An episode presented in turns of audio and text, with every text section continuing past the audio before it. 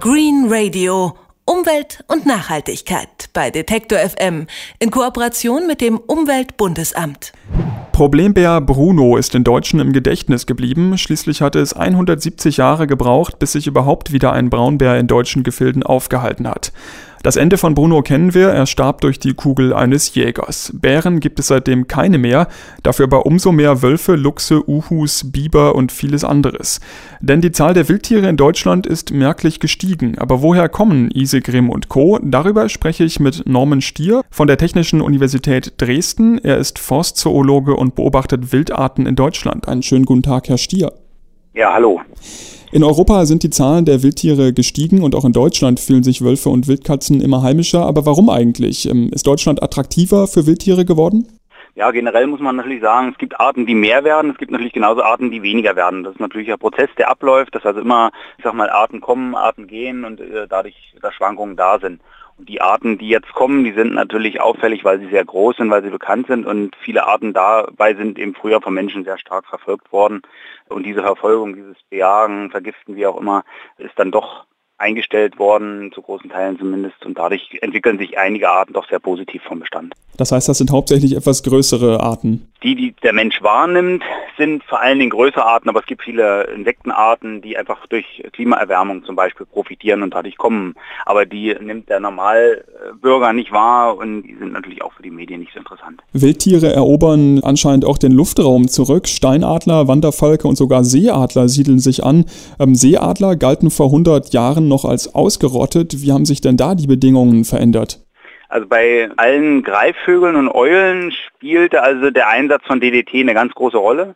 Äh, neben der Bejagung. was ist DDT? Da muss ich kurz DDT nach. ist ein Umweltgift, was eingesetzt wurde und was bei Greifvögeln zu äh, Dünnschaligkeit der Eier geführt hat. Die haben also Eier gelegt, aber die konnten nie was ausbrüten, weil die also kaputt gegangen sind.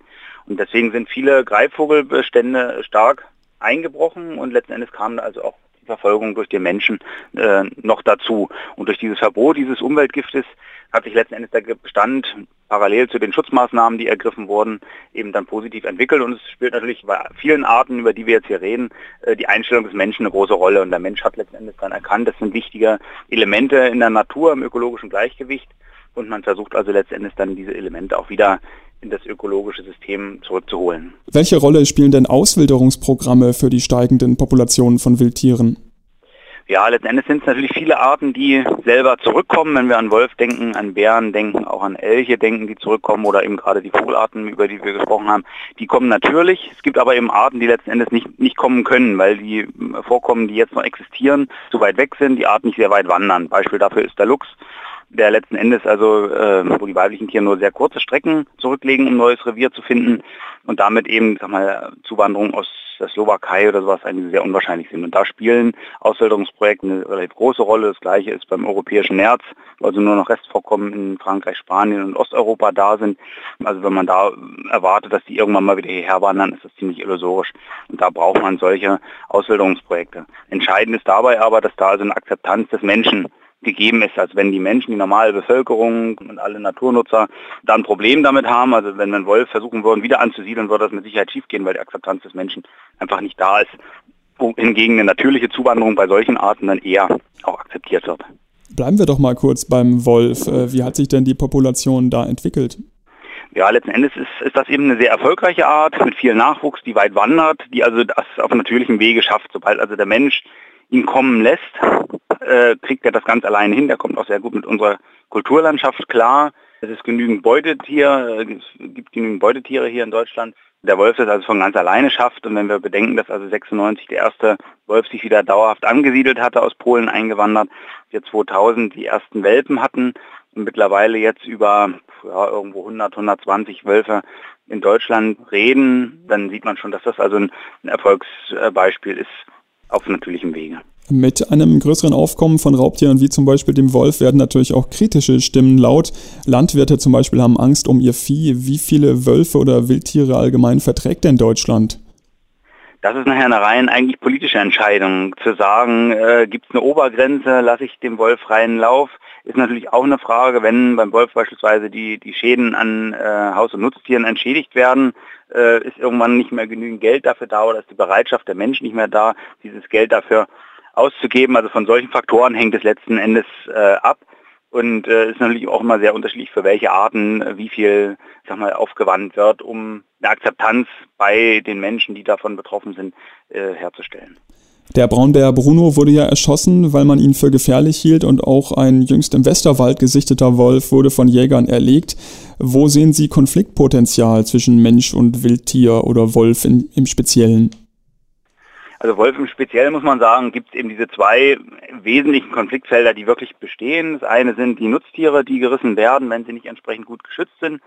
Äh, da kann man mit entsprechenden Änderungen in der Haltungsform, äh, beispielsweise dass Elektrozäune komplett geschlossen sind, also auch da, wo ein Wassergraben ist, nochmal ein Zaun gezogen wird, kann man ganz gut gegensteuern, sodass man also dieses Konfliktpotenzial eigentlich minimieren kann. Man natürlich auch die Nutztierhalter dabei unterstützen muss, das ist ganz klar zweite Feld sind die, ist die Problematik mit den Jägern. Das ist ganz klar, das, was der Wolf frisst, können die Jäger nicht mehr jagen. Aber wir haben natürlich in vielen Bereichen anhaltend hohe Scheinwildbestände, äh, wo also auch die Jäger nicht gegen ankommen, vor allen Dingen beim Schwarzwild, äh, wo das also ein ganz guter Gegenspieler auch äh, mit ist. Aber es ist zum Bleib eine, eine Baustelle, die da ist. Und da ist dann eben die Akzeptanz natürlich nicht, nicht so ganz gegeben, das ist ganz klar. Und das ist eben dann auch eine, eine Frage, wie man mit der Tierart insgesamt umgeht daraus äh, schließt sich nachher letzten Endes auch die Akzeptanz bei solchen Bevölkerungsgruppen an. Wenn mir jetzt beim Sonntagsspaziergang im Wald plötzlich ein Wolf gegenübersteht, wie verhalte ich mich denn dann richtig? Ja, man sollte eigentlich, äh, wenn man ein bisschen Naturliebhaber ist, diese Situation genießen, denn es wird nicht allzu oft der Fall sein. In den Gebieten, wo jetzt viele Wölfe schon lange da sind, passiert das immer mal wieder. Meistens ist es vom Auto aus, dass wir irgendwo über die Straße laufen, äh, manche auch beim Spaziergang. Äh, letzten Endes ist es so, dass der Wolf sich wie ein anderes Wildtier auch verhält. Im Normalfall guckt, was ist da und dann eigentlich auch äh, normal seinen, seinen Rückzug antritt. Kann mal sein, dass junge Wölfe neugierig sind. Das ist wie bei anderen Wildtieren auch, wie bei Füchsen oder Rehen oder Hirschen kann das durchaus sein, wenn man da Jungtiere trifft, dass die dann also nicht sofort wegrennen. Aber im Normalfall ist es eigentlich so, dass so ist, dass die Tiere sich dann zurückziehen, wenn man da zu nah dran ist. Das sagt Norman Stier. Er ist Forstzoologe und forscht an der TU Dresden und für den Freundeskreis Wildlebender Wölfe. Vielen Dank für das Gespräch. Alles klar, Dankeschön. Green Radio. Umwelt und Nachhaltigkeit bei Detektor FM in Kooperation mit dem Umweltbundesamt.